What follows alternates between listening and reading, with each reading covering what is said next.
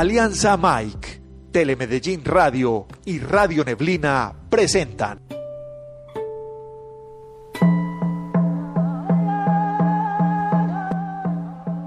Supersónico Vintage, el único podcast de Medellín especializado en comedia. Tertulias humorísticas. Charlas a carcajadas. Invitados especiales. Juegos de impro radiofónicos. Y una selección de música que te agitará las neuronas. Todos los lunes a las 10 de la mañana.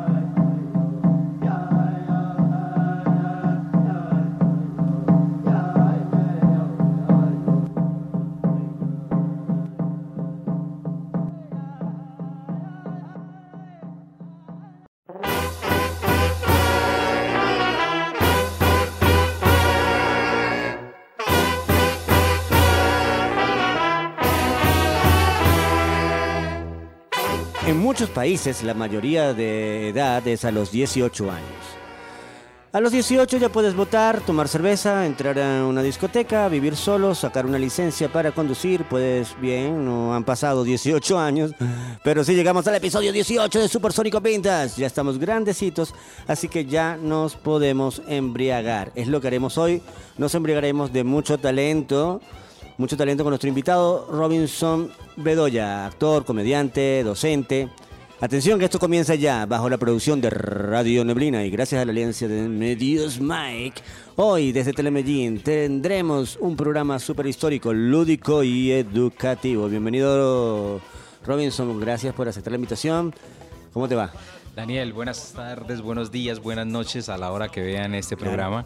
Eh, a los televidentes, eh, a los eh, radioescuchas, a todo mundo. Gracias Daniel por invitarme eh, a este programa maravilloso que vamos a hablar un poquito de todo. Entonces, nada, contento de estar claro, acá. no, gracias a ti por la atención y gracias también al señor Felipe Castaño desde los controles arreglando todo este daño. Siempre atento a los disparates de acá de Supersónico Vintage. Entonces empezamos. Eh, Robinson, eh, llevas eh, 15 años o más de 15 años envuelto en un trío. Ajá, se puso caliente la cosa, en un trío muy explosivo. En el trío del teatro, la comedia y la docencia. ¿no? Sí. Eh, háblanos un poco de tu relación con esa trilogía artística, como cuando empezó todo esto. Bueno, nada, pues yo des- desde muy pequeño he estado como con la pregunta esta de, de ser artista y buscando pues como hasta en los actos cívicos de la escuela, siendo eh, personero del colegio, siendo el que organizaba todo Claro. el tema de las fiestas, día de la antioqueñidad, día del, del colegio, en fin. Y bueno, empecé a buscar ahí como la manera de, de- de- de explorar mi expresión y ya empezó como en el año 2008 eh, a llegar el teatro a mi vida, como que ah, me fui, busqué la Casa de la Cultura y ahí empecé pues como a mover combo de amigos y hacer teatro pues como de manera eh, como por hobby, ¿sí o qué? claro, claro. En el 2008, dice, wow, en el, en el do- 2008 estaba como, eh, entonces como que te picó ese gusanito y te arrancó toda esta curiosidad y toda esta eh, vibra y energía de- del arte, ¿no? Sí, y entonces ya en ese año empecé pues a conocer mucha gente, ya como Claro. usted aquí uno con este medio como tan pequeño. Claro. Empieza a conectar con gente y empecé pues, a, a montar obras así, eh, explorando cosas, con grupos de teatros acá. Y ya más o menos en el año 2009, ya sí me presento oficialmente en la Universidad de Antioquia a estudiar Ah, buen- teatro. Buen, sitio, que excelente. Yo, yo- es muy curioso, ¿no? Porque en, en el 2008, este, yo eh, era al revés. Yo te decía, está, está- toda la vida en esta mierda. ¿Será que sirve para algo? Yo voy a meter planilla en software, a ver si vendiendo sándwiches de mortadela. Pero sí, no, y el 2008 también fue una, una eh, este, una cosa rara energética en el arte, porque pues el arte siempre ha sido así como un sub y baja, ¿no? Sí, claro. Un, tal vez un quizás un yo no sé. Es, ¿no? es- es una incertidumbre Pero sí todo el pasaron, tiempo. pasaron muchas cosas este, eh, interesantes a nivel energético en el arte porque se empezaron a empezaron a resurgir muchas cosas, ¿no? Sí. En ese, en, en ese En combo ese- estabas tú ahí re- resurgiendo y despegando, excelente. Sí, recuerdo mucho inclusive una de las primeras obras que hice que eh, cuando estudiaba en la, en la escuela de acción impro, fue una de las primeras eh, que, que hice, que se llamaba Ofelia o la Madre Muerta. Montamos este texto de Marco Antonio de la Parra. Eh, y fue muy maravilloso porque fue una experiencia muy bacana, conocí nuevos amigos y demás. Y yo dije, no, esto tiene que ser lo que yo quiero en mi vida. Claro, claro, sí, es un, el, el- el- el llamado ese, ¿no? Que dicen, yo le digo el, que te picó el bichito, ¿no? Pero el, Sí. pero ese, ese llamado, ese, y además esa primera vez también que nunca se olvida, como todas las primeras veces en todo, pero esta más porque es una cosa como que te cambia, que wow, la vida también puede ser Sí. esto. En mi caso, pues, fue una cosa más de como de como de como de capricho de niño sí porque yo mi, mi- pues mi infancia fue muy muy privilegiada en el sentido no económico sino en el sentido fue una una infancia con una familia rodeada de muchos escritores actores sabes mi familia italiana el no mi no, no estudió eh, em, actuación con Marcelo Mastroianni, después Sí. agarraron pues caminos diferentes, ¿no? El- mi abuelo se dedicó más a la literatura. tal. Entonces siempre fue con una, sí, crecí con una imaginación, rodeado de imaginación, de creatividad, de, de mucho jugar todo el tiempo, 24/7. Y entonces como que en un momento así como de conciencia, yo me dije, "En- esto se va a acabar cuando yo en algún momento yo voy a crecer y voy a ser adulto y voy a tener que conseguir un trabajo normal como toda esa gente que yo veo. No, tiene que haber un trabajo donde yo pueda seguir siendo niño. ¿no? Yo creo que ahí sí, llegó. ahí está la, el- yo creo que nosotros los artistas tenemos ese, que es- ese gran privilegio, lo llamo yo, de poder seguir siendo niños. Creo que también a veces uno socialmente está como, ah, bueno, esto es adulto y uno puede comportarse así, uno puede hacer esto de tal manera. Y uno siempre como en- está en este mundo, y uno siempre trata de crear y, y vuelve a ser niño. Entonces es una cosa como que uno va y viene, va y viene. la- la- y ese niño está todo el tiempo detrás la de ti. infancia recuperada, ¿no? Sí. Ese, ese del niño interior que uno lo, lo recupera y lo suelta, lo deja libre y, a- y al loco y entonces, pues... eh, También es un es un, espa- un espaldarazo al ego también, porque creo Claro, que cuando claro. uno se vuelve niño se quita todo ese montón de cosas que tiene de adulto. Claro, claro, claro. Y, y también, también es un arma de doble filo, ¿no? Porque cuando, cuando, cuando, o sea, eh, eh, yo lo veo así como que el secreto es seguir jugando y que, y que sigue siendo, por muy, muy, muy alto que llegues, ¿entiendes? Por muy que te llamen a hacer un papel al lado, qué sé yo, de de una eminencia como este, sé. Robert De Niro, algo así, ¿no? Al Pacino. Al Pacino todo eso, por más alto sí que llegues, tiene que se- seguir siendo un juego. En el momento en que lo ves como un trabajo o que llegaste como muy grande, es como que se... Es lo mismo que pasa cuando se va a salir a un escenario, la Claro. gente que dice, ay, que no, no, no tengo Sí. ansiedad y ese tipo, eso tiene que dar, esas Claro, hormiguitas es- en el es- estómago. Es, una, yo lo veo como, yo lo veo así, eh, dijiste una palabra clave que es el- lo del ego, ¿no? Eh, porque es una cuestión de, eh, por lo menos pasa mucho en el stand-up comedy, ¿no? Sí. En el stand-up, una cuestión de ego, o sea, eh, o sea, que, que- no, yo hago eh, stand-up comedy. No, no, no, no, no, haces nada. O sea, es, es- es simplemente estás hablando como habla cualquier ser humano con otro ser humano, un parche de amigos solamente por una cuestión de ego, yo lo hago sobre un escenario con un micrófono para que mi voz se imponga sobre la de ustedes porque yo quiero estar más alto y, escucharme más fuerte que ustedes. O sea, lo- se puede convertir en eso Sí. si te lo tomas muy, muy en serio, ¿no? No, no, O sea, siempre se tiene que jugar. Yo Claro, creo que hay que es- jugar es- y divertirse. lo- es, es- mientras, claro, mientras uno se siga divirtiendo y viéndolo como un juego, Sí. este, que también como un trabajo, dice, hay que, eh, imagínate, o sea, eh, eh, eh, aquí pues tú puedes ser muy, muy actor, muy comediante, pero ah, este, la mayoría de los actores y comediantes tienen cualquier otra entrada de dinero o trabajo de lo que sea, este, y los que sí logran vivir solamente del arte, wow, es, eh, este, es Yo también, yo también siento que eso también es necesario uno organizarse, o sea, como un equilibrio, ¿no? Sí, sí, porque eh, uno sabe que en este tipo de profesiones hay altos y bajos, hay contratos buenos, hay, hay días de no contrato, hay días de contratos muy suaves, entonces yo creo que también es Sí, organizarse. una montaña rusa sube y baja, ¿no? Entonces ahí hay que aprender a y vivir. también utilizas el teatro como, como una herramienta para trabajar y ayudar a mejorar la calidad de vida de niños y jóvenes con, con autismo, ¿no? ¿Cómo ha sido esa experiencia? Esa experiencia es maravillosa. Pues el- la docencia llegó a mi vida eh, muy extraño porque yo nunca, cuando estaba estudiando, el foco mío era la docencia. Entonces yo era como que no, pues yo voy a ser actor o voy a ser, no sé, escritor, dramaturgo, pues busqué la manera de dirigir cosas, pero la docencia nunca estuvo pues como en mi prioridad. Y llegó a mi vida precisamente cuando me di cuenta que iba a ser padre. Entonces fue muy loco porque fue una cosa ahí como, eh, qué raro, como bueno, vamos a ser docentes, voy a ser papá, entonces como que empezar a mirar el mundo de otra manera, empezar a, hacerse, a hacerme entender de otra manera y llegó eh, a ser docente de niños con autismo. El reto llegó a mi vida en el año 2021 y yo dije, bueno, vamos a asumirlo con todo el amor y con todo el profesionalismo. Y yo lo hice, yo dije, bueno, empecemos. Pero empecé en el camino a descubrir cómo se comporta la población autista, que ni siquiera conocía esa población dentro de mi rango, pues como profesional. Y yo dije, bueno, fue un aprendizaje total. Cuando yo llegué la primera vez a comportarme como profe de una clase con niños, con, a darle clase a niños con autismo, yo dije, bueno, ¿cómo hago que ellos confíen en mí? O sea, ¿cómo les... ¿Cómo yo hago que eh, confíen en un profe que desconocen ni siquiera nunca lo habían visto? Y me empiezo a dar cuenta que la gente con autismo, o los chicos como en el espectro autista, tienen una capacidad maravillosa visual. Entonces me di cuenta que ellos son demasiado visuales y aprenden muchísimo es con el ejemplo, más allá de que, todo lo que digas con las palabras. Entonces puedes llegar a una clase a hablarles y ellos como que, sí, pero ¿qué? ¿Cierto? Sí, yo trabajé con, con, niños con Asperger, que es como con un autismo también más activo, es un poco más es otro tipo de autismo.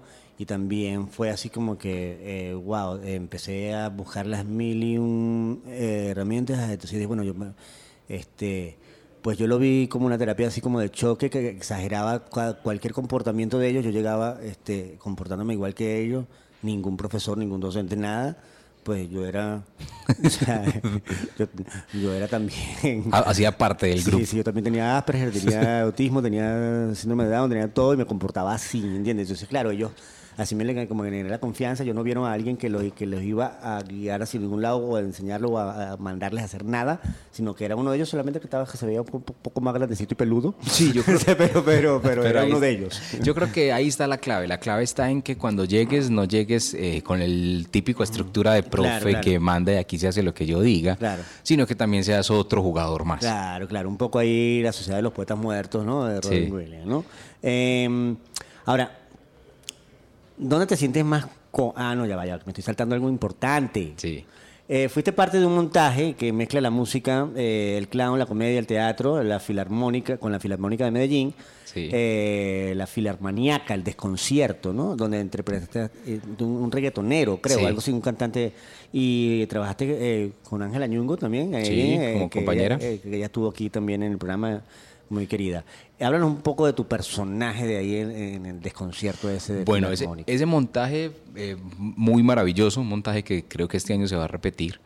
Eh, yo llegué a ese personaje por Ángela. Ángela me escribió y me dijo que había un casting y, que fuera a hacer un casting. Y me mandó dos perfiles. Me mandó un perfil de un rockero y un reggaetonero. Y me dijo, pues puedes hacer los dos si quieres. Eh, y yo llegué al set a hacer el casting hola, yo soy Robinson, soy actor. Y el director de casting eh, escogía dos parejas ahí, los, los que estuvieron en el casting. Entonces llegó y le dijo a un compañero mío, ah, usted es el rockero, usted es el reggaetonero. Ya. Entonces este es, esta es la idea del casting, el personaje tuyo es este, el personaje tuyo es este. Propónganos una escena de dos minutos. Y ya salimos a preparar algo. Y yo hice un reggaetonero ahí, pues llevé como un buzo, tan. Sí, yo vi Y me hice mi reggaetonero, papa, y ya yo hago un casting y me olvido de eso. Sí, claro. Precisamente. Como todo el casting uno va a decir, lo más sano es olvidarse. Es olvidar. Lo mejor es olvidar, que no hiciste nada. No, claro. Y no creerte mejor o, más actor porque lo ganaste. Cuando a la semana llamaron, así Robin, quedaste con el casting del reggaetonero, entonces qué, claro, llegué, ah, bueno, yo hago el reggaetonero.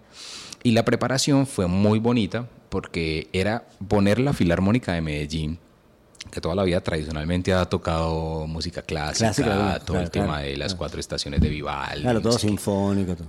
Pues ah, demasiado sublime, pues una cosa demasiado eh, bien planeada desde lo clásico.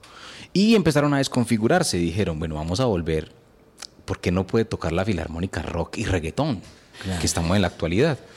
Y llegaron estos dos personajes, el rockero y el reggaetonero, con una historia muy normalita, pues no muy normalita, pues una historia como muy cotidiana. Pues normalito dentro de lo, del ámbito de cada persona, dentro de la vida de un rockero y dentro de la vida de un Exacto, entonces la historia surge entre tres hermanos, uno que es un director de orquesta súper top sí, sí, y el otro que es un reggaetonero. Mozart, Beethoven, tal. y un rockero, que son los que son barren y trapean en un teatro de la ciudad. Claro. ¿Cierto? Entonces, ahí está el conflicto de la historia. Los dos quieren ser el director de la orquesta de la Filarmónica de Medellín, el reggaetonero y el rockero. Entonces, claro, ¿cómo un reggaetonero llega a tocar reggaetón en- y poner a sonar una filarmónica reggaetón? Entonces el trabajo del personaje era es un- algo muy bufón, algo bufonesco, Sí, eran- sí. son muy cómicos, trabajan, es un algo metateatro, se busca la manera de mostrarle un ensayo previo a la gente en medio de la función, eh, cómo, cómo es la relación entre los hermanos, cómo nacieron, cómo crecieron. Entonces ese personaje me lo disfruté mucho, lo disfruté mucho al crearlo, cómo caminaba la voz, me pinté el pelo de mono, eh, me empeliculé muchísimo con esa historia porque me pareció maravillosa y además que es una historia demasiado familiar. O sea, que los niños se divierten Sí, completamente. sí, yo vi que era tenía que como tenía esa energía también un poco con lo que me contó mm, Ángela, eh, pues ella contó, es interesante porque los dos estuvieron en el montaje y ella contó otro tipo de cosas y tú te- otra cosa, más desde el personaje, ¿no? Ella, Sí. ella me habló un poco más desde la mm, producción. Ok. Y eh, excelente, excelente. Y entonces dice que hay la oportunidad de que la, la tengan por ahí en escena otra vez, ¿no? Sí, creo que en octubre estaré nuevamente acá en Calterera, en Medellín. Ah, bueno, pues vamos a ver. Entonces, ¿dónde te sientes más cómodo? ¿En el teatro, la comedia o la docencia? Pues es que es muy difícil elegir. Yo creo que el teatro y la comedia me hacen felices. Feliz. El teatro y la comedia me hacen feliz. Y la docencia eh, me forma. Claro. Creo que esas son como las dos derivas. Eh, lo- todo lo hago por convicción, pero creo que en- eh, esa es la parte de diferencial de ambas. En el teatro y la comedia soy feliz montado en un escenario y en la docencia eh, aprendo. Claro, claro. Uno, este, yo, yo siempre lo he visto así. En la, en la docencia yo lo he visto así de que yo no enseño nada, todo me lo enseñan los alumnos. O también es como una especie de catarsis, porque uno enseña mejor lo que más necesita aprender. Tú puedes tener 10.000 problemas y no sabes cómo solucionarlos, pero viene una persona con los mismos problemas que tú tienes y tú dices, no, chicos, tú sabes, sabes, sabes, bla, bla, bla", y le- se lo solucionas en cinco, le solucionas en cinco minutos una cosa que tú no has logrado solucionar para ti en cinco años. Es verdad. No, inclusive en la docencia pasa mucho. Hay momentos en los que preparas una clase durante todo un día y llegas a la clase y, y un alumno no vino. Y- Claro. Y, y con ese alumno era el que vas a preparar toda la clase. Claro, claro. Hay que empezar a, a desconfigurar el cerebro. Que sí, eso, eh, eh, tiene mucho de eso. de- yo, yo lo veo como una neurosis ahí, pero creativa, ¿no? Sí. Y esto es del señor Emir Kusturica y su No Smoking Orchestra, Unza, Unza, Unza.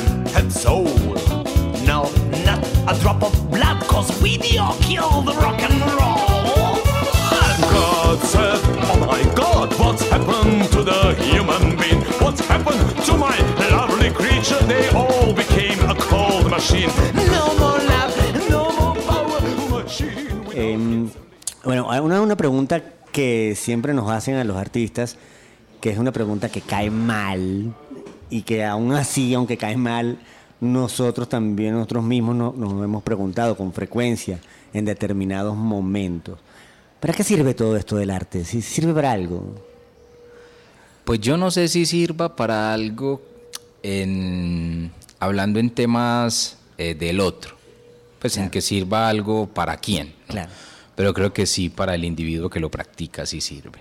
Sí, una, una auto, autosanación. Sí, yo creo que sirve para, sí, para, no sé, para responder preguntas que, que quizás nunca hayas respondido o para buscar la manera de encontrar eh, un mejor, una, una mejor versión cada día para, para decir lo que no puedes decir, porque en el teatro puedes decir lo que no puedes decir si estás por medio de un personaje o no. Claro, claro. Entonces también como que socialmente se vuelve un factor fundamental para decir lo indecible. Claro, y eh, por eso lo veo más como, como catarsis, ¿no? También, también está la, la cuestión de la sobrevivencia en el sentido de que, pues, es como tú, es- tú haces una obra de teatro, haces una comedia, haces- lo tienes que vender. Y como toda venta, pues todo tipo de venta, todo lo que quieras vender es, es, es duro vender algo. Mercadeo. Pero, mercadeo, mercadeo. Pero esta es una- la peor de todas las ventas porque tú estás vendiendo algo que la gente, la gente ni siquiera necesita. O sea, la gente necesita comer, la gente necesita vestirse y tener un techo. ¿Entiendes? Pero Sí, sí. como dice, la gente no va a dejar de comer, no va a dejar de vestirse, no va a dejar de tener dónde vivir, dónde tener un techo. ¿entiendes? Pero entonces, ¿qué? O sea, una comida. Pero- pero- entonces eh, se vuelve como una, una cosa así, wow, como, como, pues yo lo veo en el punto de vista del creador, ¿entiendes? O sea, Sí. Por eso yo tengo unos máximos respetos, me quito el sombrero y me arrodillo así como un Alibaba a personas como Ángela, eh, que hacen las dos cosas, son súper productoras y súper, yo no sé nada, que, sea, me da un micrófono, luces, ya, no sé, no sé cómo es todo ese aparataje de- o sea, yo paso un una ficha en Canva, un post, hasta ahí llego, ¿no? ¿Entiendes? Pero, Yo, pues yo creo que también la, maquinaria- la tarea también está en volverle a la gente que vaya a comprar el producto, Claro. volvérselo una necesidad. Claro, claro, que, que convencerlo. Mira, tú necesitas. eh, Claro, y es que diría uno que no se necesita, pero yo creo que sí se necesita ese es momento de esparcimiento, de entretenimiento eh, socialmente. No, claro, claro. Eh, es como tú decías, cuando, de- ¿para qué sirve para la- el, el- el arte? Sirve para, después para, no, para no pagarle a un psicólogo, para no ir 10 años a psicoanálisis, una terapia, de- ¿entiendes? Este, uno mismo se vuelve su psicólogo, psicoanalista, Sí, claro. y, eh, su terapeuta por medio del arte, ¿no? Sí, es, es, es también como un trabajo muy individual, pero a la vez que todo el mundo se da cuenta. Sí, claro. Y esto es de Caravan Palace, Star Scat. Y suena así.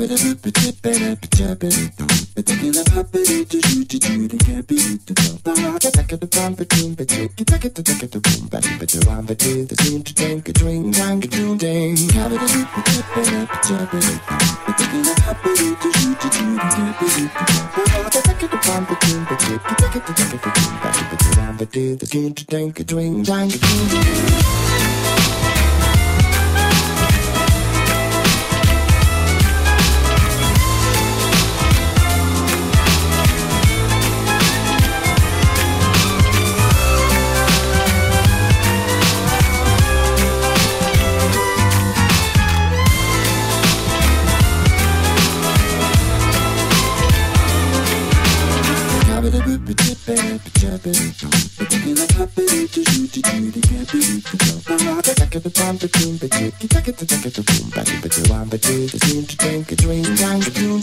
How did you get the ticket up, trouble? The ticket up, to you, you, you, you, you, you, you, Take it to time to tune the jig. You take it to take to boom, back it to one, but you to drink a drink down the tune.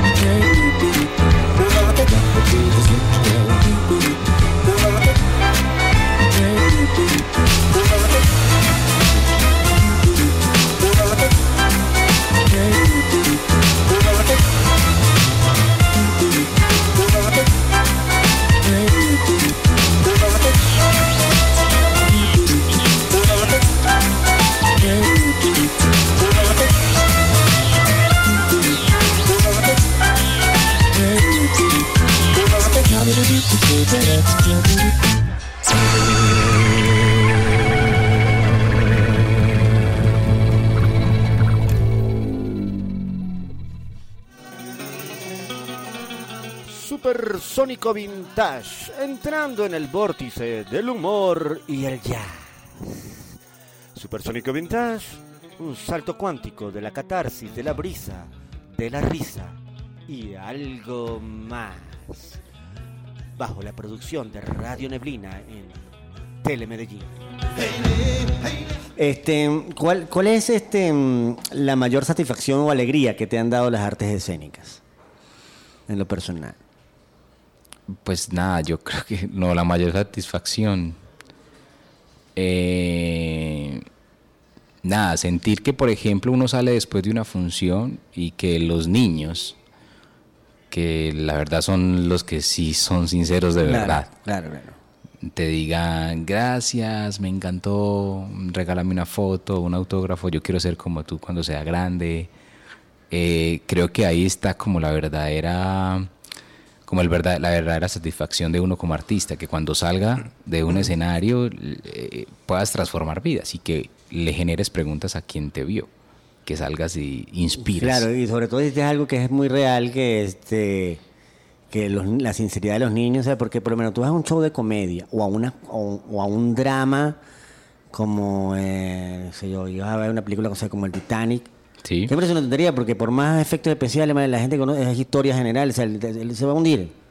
No hay pushline, no hay sorpresa, ya tú sabes que el barco se va a hundir, pues le puedes meter todos los efectos especiales, toda la historia de romanticismo que tú quieras, pero, pero en, tanto en un drama como una comedia, el adulto que va a un teatro a ver drama o a ver comedia, eh, si aunque no entienda nada, él eh, va a aplaudir y, y- y se va a provocar la autorrisa, porque él, él no va a ser el único de ignorante, todo el mundo está riendo, yo no entendí nada, no tengo ni pro- Pero ni me idea de lo que pero me tengo que reír porque yo no puedo pasar por ignorante, o sea, que una cosa como, como de hipocresía, ¿no? Sí. En cambio, el niño, tú puedes estar contando el cuento, y entonces sí, la vez, y se para un niño y dice, a mí no me gusta ese cuento. ¿No me gustó? Ajá, si no me gustó, se para y se va, o sea... O bájenlo, o que eso es tan se- raro. Se, se, se- no, se- se- te lo dice, pues, te lo dice. Sí, él no tiene, el niño no tiene filtro, Claro, no tiene no. filtro, entonces a- Claro. ellos no van a mentir. No, no, no, es el- el- los niños son los verdaderos estando pero. Ellos Sí, no sí. tienen cero filtro de, de, de de nada. nada. Y eso es de Gogol Bordello, American Wedding.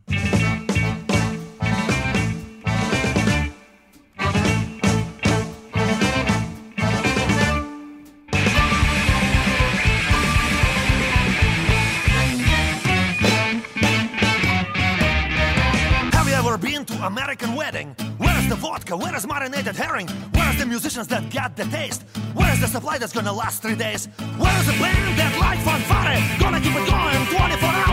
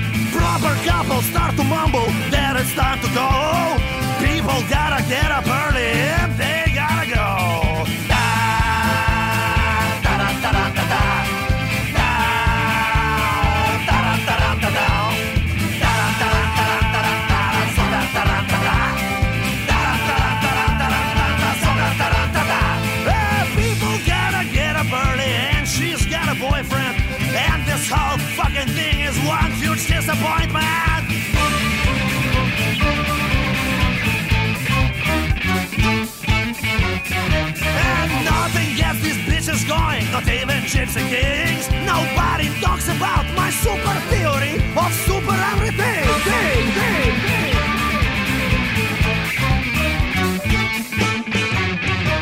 So be Donald Trump or be an anarchist. Make sure that your wedding doesn't end up like this. I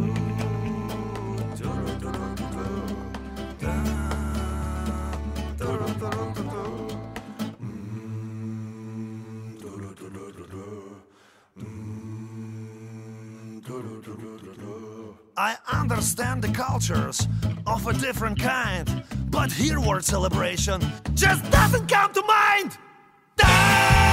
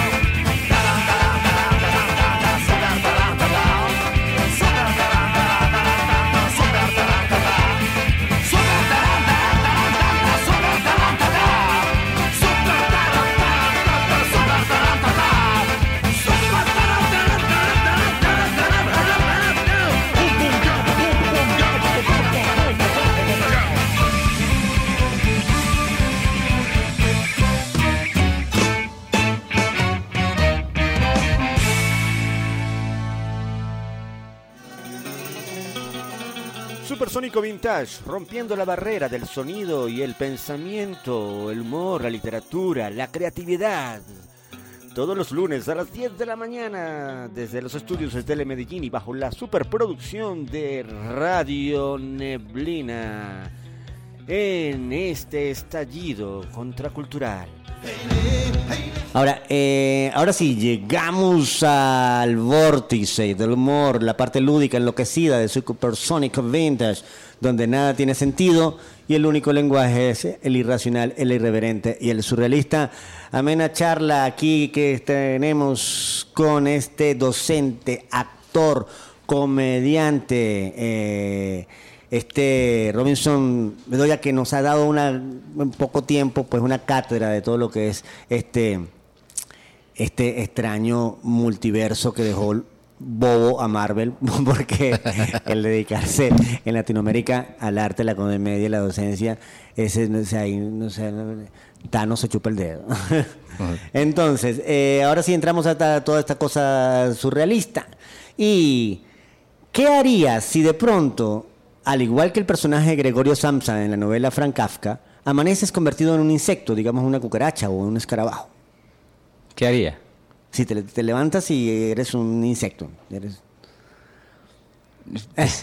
Yo creo que me metería en los calzones de una, de una vieja, En los calzones de una vieja. Ok. como Es- cucaracha. o- un- un- un- un- uy, sí. Te encontrarías con otra cucaracha ahí más ancestral. Encuentro entre cucarachas. Una recién llegada al mundo de las cucarachas y otra ancestral. Eso es muy, muy, muy, muy, muy, muy visual, muy loco, ¿no? Entonces, ahora, ¿en cuál de estos personajes te gustaría reencarnar? Imagínate que te mueres, está toda la arte de reencarnación, toda esta teoría budista, zen de la India, todo esto, y te toca reencarnar. Reencarnarías en un monje budista que vende opio en Nueva York Sí. eh, un perro callejero en la India. Eh, sí, bueno, por lo menos vamos, vamos despacio. Va- va- vamos por parte, dijo Jack el Destripador. Sí. O sea, eh, un budista que vende opio en Nueva York Sí. o un perro callejero en la India. ¿En cuál reencarnarías? Un perro callejero en la India. En perro, eh, además, es muy buena respuesta, ¿no? Elección porque, este, pues en la India todos los animales son sagrados, o sea, Sí. hasta las ratas tienen un templo, todo eso. Entonces, este, por, El sería perro. como loco un perro callejero en la India porque de, de- de hecho no eres callejero, todos tienen que darte hogar, comida, ¿eh? porque eres como un dios de cuatro patas que anda por ahí, ¿no? En la calle. O quién sabe si eh, es, es un, es un dios itinerante. Puede Claro, también buscar otros, eh, eh, otros templos Claro, dentro de la ciudad. Dios, un dios mochilero. Era, sí, Sí, le podríamos poner un una, dios, claro.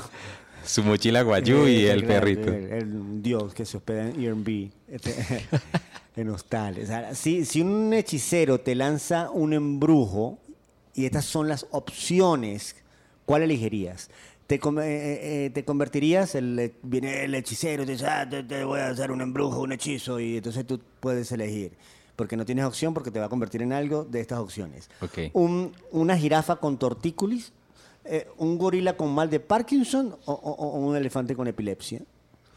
Repito, una jirafa con tortícolis, un gorila con mal de Parkinson o un elefante con epilepsia. Yo creo un elefante con epilepsia. Claro, no es como más así que wow, la, la- la- Sí. este, Además por el peso. claro, y, y- y- y yo pediría así como agregado que conviérteme en un elefante con epilepsia, pero pónmeme ahí en el Palacio de Gobierno, de, o sea, y a ver qué pasa, ¿no? Sí. Ok, a continuación, nuestra sesión eh, es una nueva sección, se llama Antinoticias que deberían ser ciertas. Antinoticias que deberían ser ciertas. Ok. Eh, vamos a ir nombrando, eh, voy a- o sea, yo voy a ir nombrando titulares imaginarios y tú debes decir en una frase eh, algo que describe la noticia. Yo, yo digo el titular y tú dices sucedió en tal o cualquier cosa ahí que se te ocurra, ¿no? Ok. A ver, eh, Antinoticias que deberían ser ciertas. Colombia pasa a ser una colonia de Cracovia.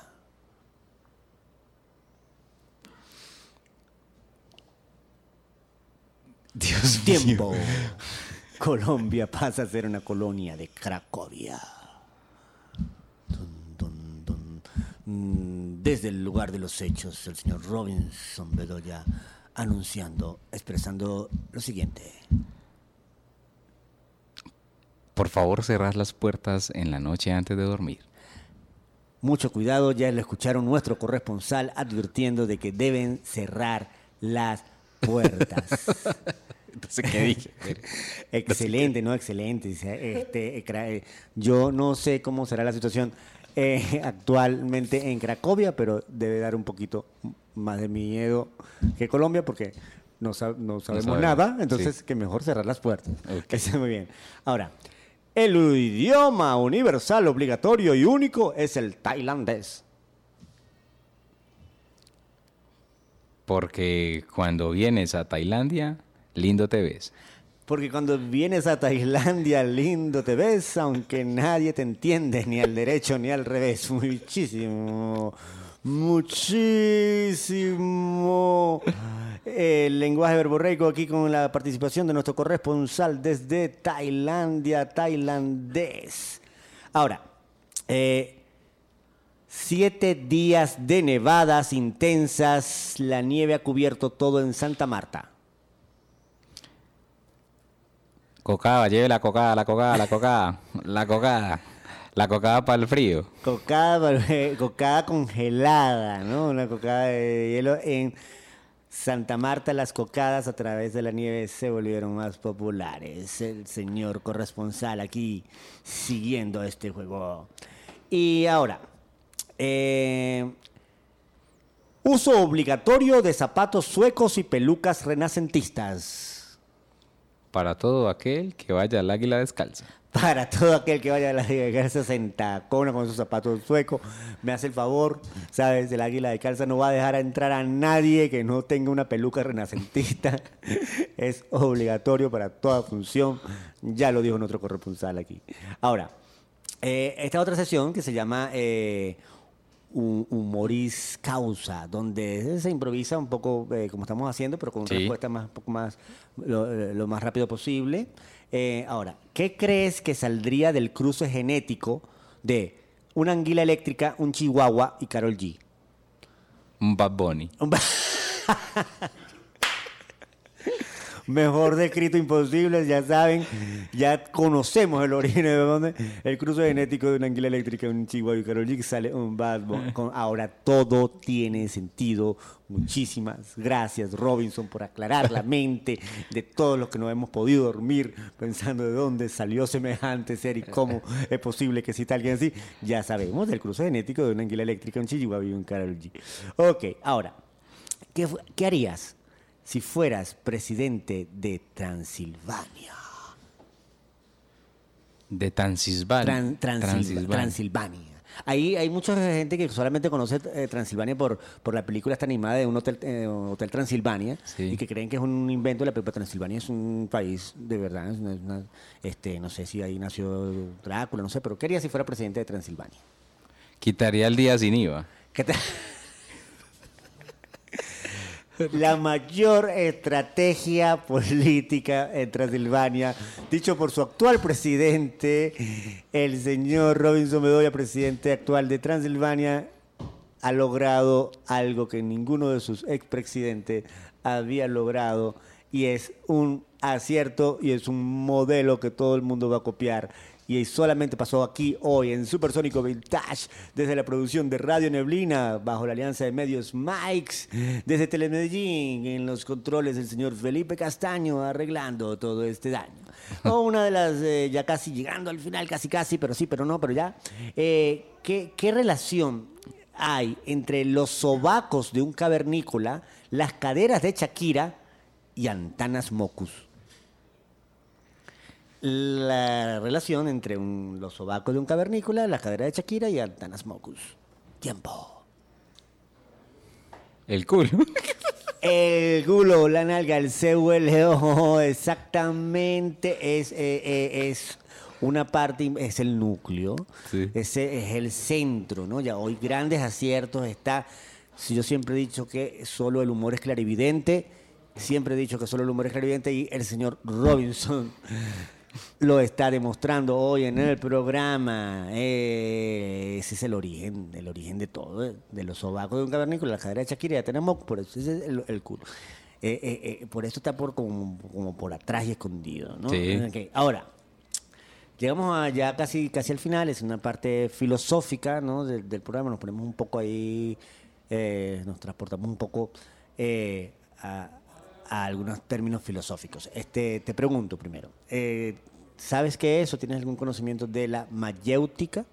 Ni idea.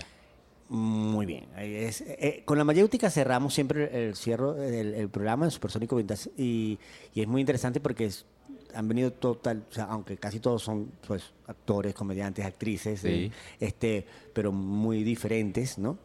Este y cada uno, algunos sí conocen, otros no, eh, pero pero siempre sale eh, un resultado muy muy muy rico como si, como si todo el mundo hubiera conocido. Entonces te, te meto un poquito en, en contexto.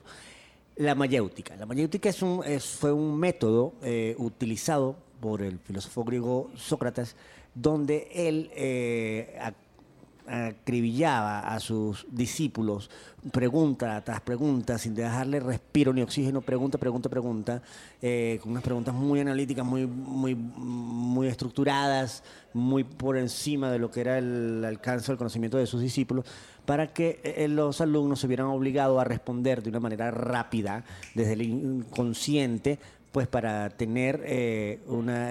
Sócrates perseguía con esto, pues que no tanto que ellos respondieran acertadamente, sino que eh, tuvieran agilidad mental y ejercicio del criterio, ¿no? Entonces, eh, y así los formaba en ejercicio del criterio personal propio, o sea, y de, de dudar de todo, de cuestionar y de hacer autocríticos en todo, ¿no? Pasan muchos años y eh, en los años 20, años 20, 30, por ahí, están estos loquitos de los dadaístas y, y- descubren este, este método socrático de, de- de la mayéutica. Le dicen, lo vamos a, a agarrar, vamos a usar ese método para pintar cuadros y escribir libros, ¿no? Lo retoman los surrealistas, entonces es como una cosa de automática, ya, ya es todo lo contrario a, escribir, a, a toda la pensadera racional de escribir una novela o también la pensadera de cómo ver, pensar, imaginar un cuadro, sino como te salga, ¿no? Este, como te salga del culo gracias a, a, a- a Shakira Antanas Mocus y, y- y los pelos de un cavernícola.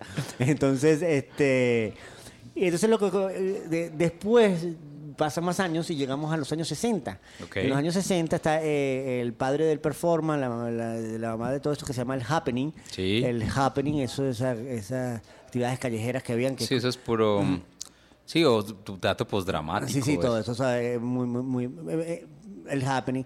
Lo que pasa es que tenía todo esto de, de la psicodelia, de los Sí, y, 60 y todo el tema transgresor Ah, tra- también. tra- claro, muy, muy, muy, muy, muy, muy anarquista todo ahí. Sí, en claro. sentido. Entonces, estos loquitos eh, de, de los happening, los que practicaban los primeros happening en los 60, retoman también la mayéutica, eh, pero lo, lo hacen como una especie de como de medio calentamiento, de ensayo raro antes de salir a escena, ¿no? Ok. Entonces, aquí en Supersónico Vintage lo hacemos, también tenemos nuestro formato de la mayéutica, es que yo te voy a hacer una pregunta. Ok. Y tú eh, no me puedes responder la pregunta, sino que me vas a responder, me vas a responder con otra pregunta que tenga relación con la última parte de la pregunta que yo te hice. Ok. ¿Sí? Ok. Ok, entonces, y tiempo y se juega Mayéutica con Robinson Bedoya aquí en Supersónico Vintage. ¿Qué relación hay entre el calentamiento global y el calentamiento erótico? Cuando estás en el, ero- en el acto ero- eh, erótico, ¿te gustan los juguetes? ¿Los juguetes existen?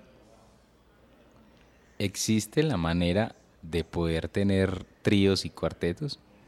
¿De qué manera un cuarteto se convierte en un trío dentro de un cuarto? En el cuarto de mi tía hice un trío con dos amigas. ¿Te gustaría hacerlo? ¿Tu tía todo lo hace de, de a tres?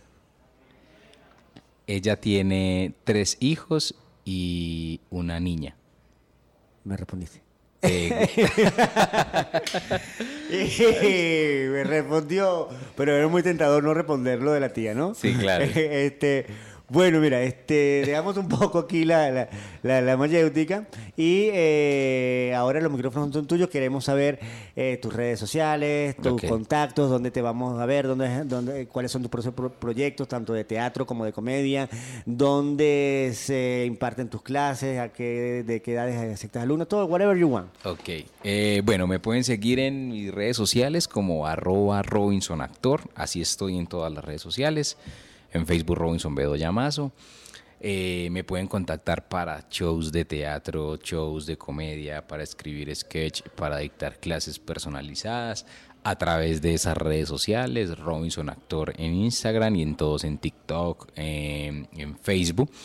Y eh, los próximos serán, bueno, en septiembre, octubre estaré en el Águila Descalza um, con una propuesta escénica que se llama Somos Barrio, que la hago al lado del Parcero del Popular número 8. Tenemos un montaje juntos, hablamos sobre lo que pasa en nuestros barrios desde la cotidianidad.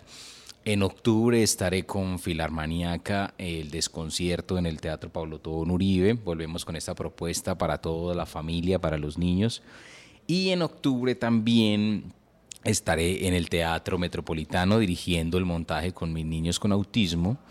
Este, esta obra que se trata sobre cómo se enamora una persona con autismo, cómo ven las relaciones humanas o las relaciones amorosas estará en el Teatro Metropolitano. Eh, mis clases, pues las ta- también soy profe en la Academia de Talentos Efraín Arce Aragón en Medellín.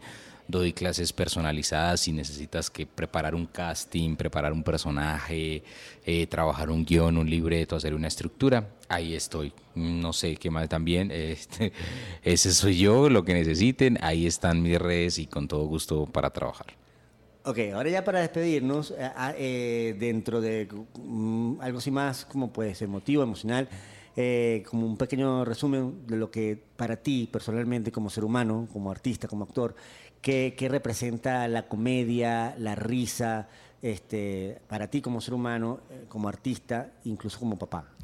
Nada, yo creo que la comedia llegó a mi vida cuando era un drama total, porque escribí uno de mis primeros números que fue sobre la muerte de mi papá y cómo eh, fue todo el tema al momento de ir a, a recibir pues como las cenizas. Entonces, mientras que escribía, reía y lloraba. Entonces creo que empezó a llegar a mi vida como ese gusto por escribir, por todo lo que tiene que ver con lo personal y ahí está pues como el stand-up comedy como primordial.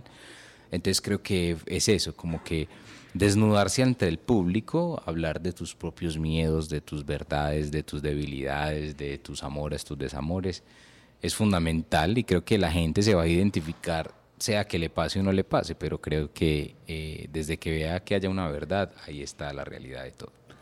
Muy sabias palabras de este artista, docente, comediante, actor que estuvo aquí en Supersónico Vintage, que llega a ustedes bajo la producción de Radio Neblina. Y desde los estudios de Telemedellín, bajo la alianza de Medios May, un placer, todo un goce de espíritu haberte tenido aquí con esta tertulia humorística, gusto, teatral y de docente.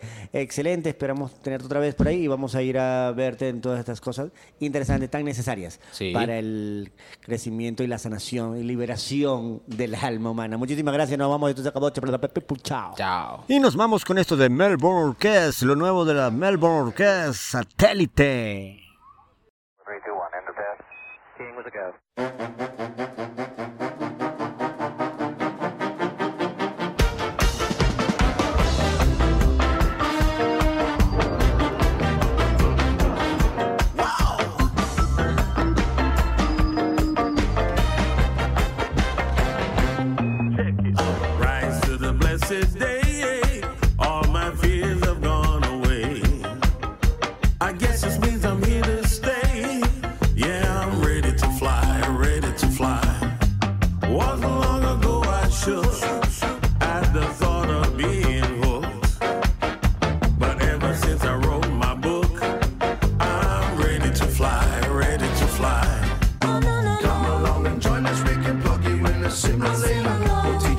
dance and be the president.